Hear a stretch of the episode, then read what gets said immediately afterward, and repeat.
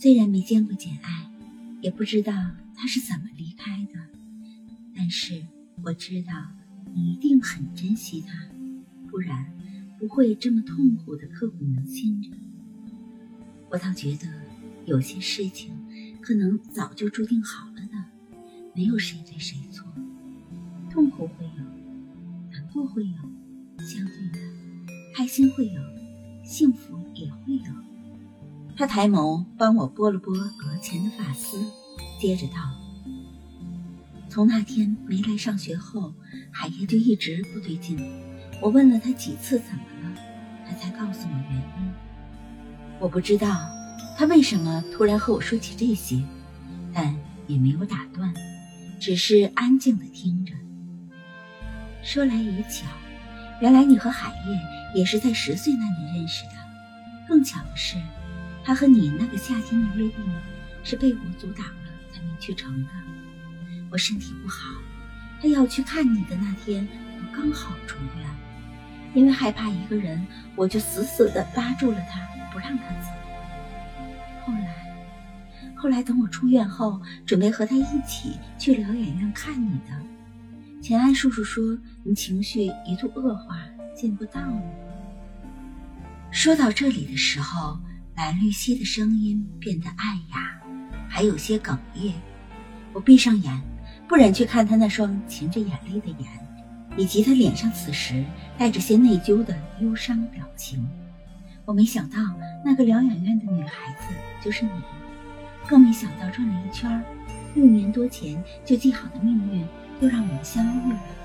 小影，我希望你不要怪海燕，她是因为我才没能去看你，所以妖怪就你出去吧，我困了。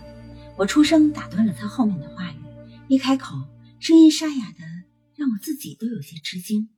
只是他后面要说什么？我差不多能猜到，道歉的话语我不要，我也不想听到他带着简爱的语气道歉。不是什么事都一定要有一个为什么的，背叛了就是背叛了，再多的理由都没用。就如同我害死了简爱，年龄小不懂事，这些都不能成为理由，我就活该背负着罪孽过一生。蓝绿溪微微一愣。随即站起身说道：“那我不打扰你休息了。你因为前天淋了雨，感冒发烧了，所以一定不要让自己着凉了。”我没去看他，直到听到关门声，我才确定他是真的出去了。我翻身下了床，来到窗前，果然已经是下午的黄昏时刻了。天边几朵晚霞被染上了一层好看的颜色，头还有些疼。全身也乏力的，像是身上承载着千斤重的东西。我抬起手，想要将窗帘拉上，看到自己空荡荡的手腕时，心一阵刺痛。简爱，你留给我最后的东西，这一次真的丢失了。这是你对我的惩罚，还是放逐？蓝玉溪出了房间没多久后，我真的疲乏的又睡着了。醒来时，外面的天色已经完全黑了下来，也不知道此时几点了。